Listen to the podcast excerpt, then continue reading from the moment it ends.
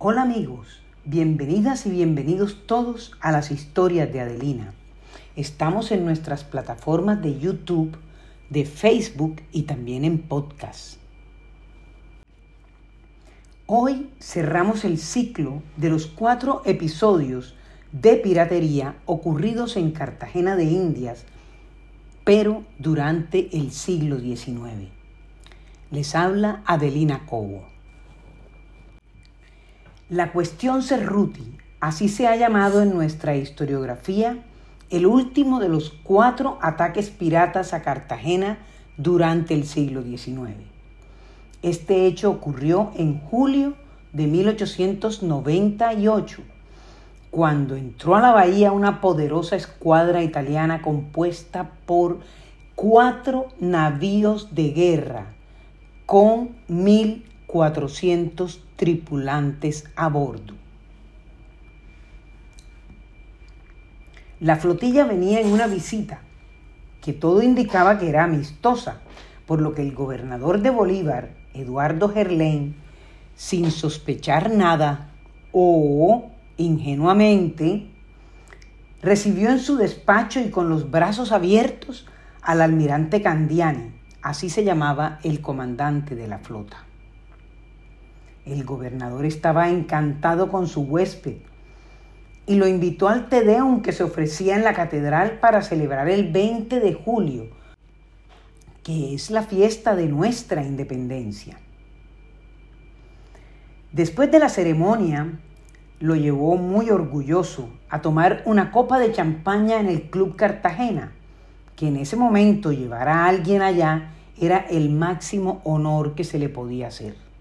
Recordemos que Cartagena era una ciudad muy pequeña. El almirante correspondió prestando la banda de músicos de la flota, la que tocó varias piezas musicales dejando fascinados a los cartageneros. Dos días más tarde, en la segunda audiencia oficial con el gobernador, el almirante Candiani se quitó la careta. Entró al despacho con cara de pocos amigos y en gesto nada amistoso sacó de su marinera una carta y se la entregó al gobernador, revelando así sus verdaderas intenciones.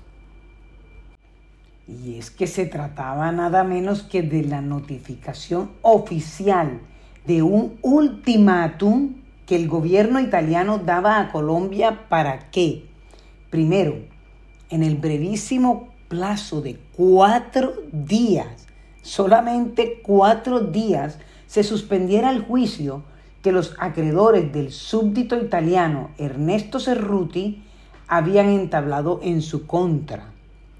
Y segundo, el gobierno colombiano tendría que depositar en un banco la cantidad de 20 mil libras esterlinas a órdenes del gobierno italiano como una garantía para el señor Cerruti.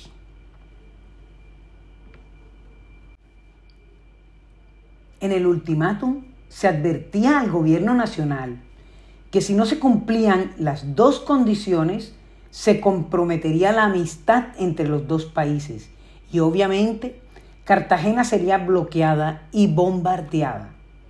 Vuelve y juega con la misma amenaza de siempre, destruir la ciudad de Cartagena.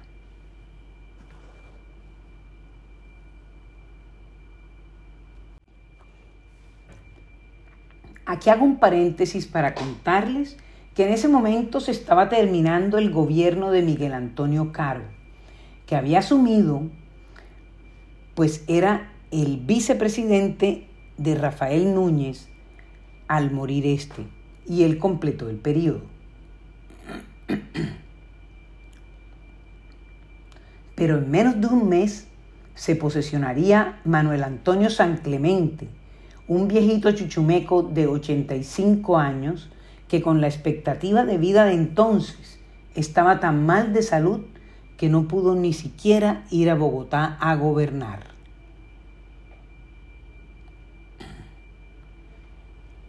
Pero volviendo a la cuestión Cerruti, veamos por qué el gobierno italiano asumió esa actitud tan hostil, quién era ese tal Ernesto Cerruti y por qué reclamaba tanto dinero? La historia es larga y demasiado dolorosa para la honra del gobierno nacional, pero se las voy a resumir.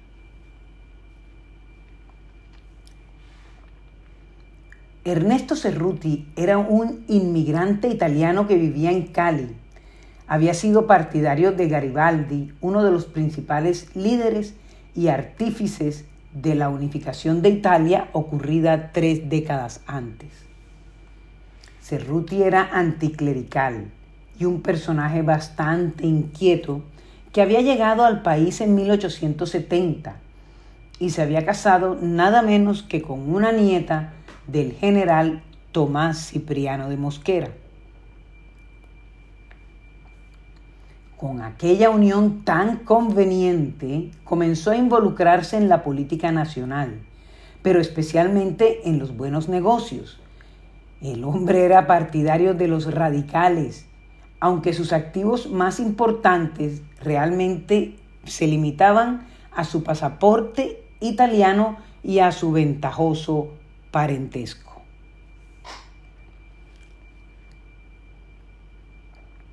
No es difícil imaginarlo haciendo negocios con el solo pasaporte o con la cédula, como se dice comúnmente.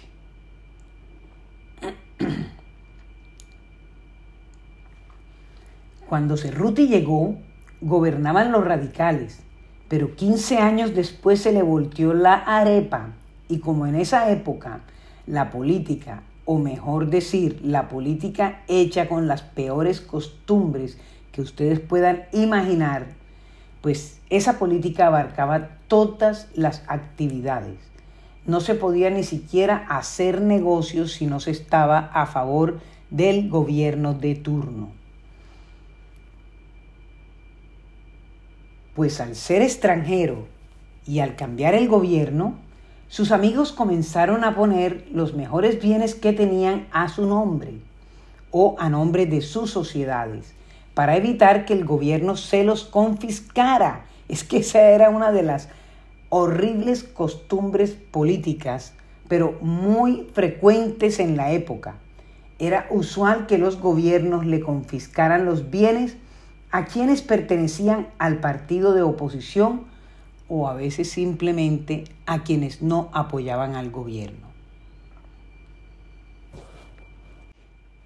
Y como Ernesto Cerruti había tomado partido en la Guerra Civil de 1885 y había perdido, el presidente del Estado Soberano del Cauca, el general Eliseo Payán, que dicho sea de paso, unos años después fue presidente de la República, le confiscó tanto sus bienes personales como todos los de su sociedad principal, cayendo allí los bienes de varios políticos radicales, incluyendo hasta algunos expresidentes de la República.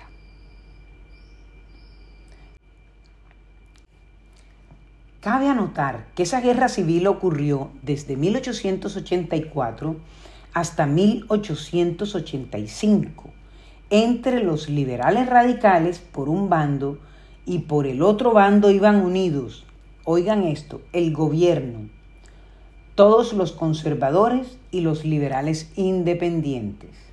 Obviamente perdieron los liberales radicales, pues el señor Cerruti quedó muy mal parqueado. Fue hasta detenido, pero se fugó en un barco de guerra italiano que al transportar unas armas para la guerra había hecho escala en Buenaventura. Recuerden que antes les había dicho que Cerruti vivía en Cali. De vuelta en Italia y pasado el conflicto, Cerruti demandó al gobierno de Colombia Miren ustedes que quien confiscó los bienes fue el Estado soberano del Cauca, pero el Paganini, como siempre, termina siendo el gobierno nacional, o sea, todos nosotros. Pues bien, el hombre se movió y logró darle una buena difusión internacional al caso. El negocio fue decidido en dos laudos arbitrales distintos, porque el fallo incluía hasta una cláusula injusta. Colombia tenía que pagar hasta las deudas personales que Cerruti hubiese dejado pendientes y varios otros perendengues. Fue cuando el gobierno italiano decidió enviar la flotilla para cobrar la deuda de su súbdito. Siguiendo el ejemplo, como cuando en 1732 Blas de Leso le cobró a la ciudad de Génova dos millones de pesos, una fortuna que España había depositado en los bancos genoveses y estos se negaban a devolver. Pero además Cerruti debía conocer los antecedentes de la fer del cónsul Barrote en 1833, del incidente Russell en 1836 y del asunto Macintosh en 1856. Y como a todos aquellos les había ido tan pero también su caso tenía todas las posibilidades de ganar. Y no se equivocó. Pero el almirante Candiani no solo amenazó a la ciudad, sino que se burló y seguramente se divirtió a costillas de los ingenuos cartageneros. Ya me lo imagino contando a todos sus amigos, en medio de risotadas, aquella ofensa burlándose de la ingenuidad del gobernador. Todo aquello debió ser para él una simple aventurilla.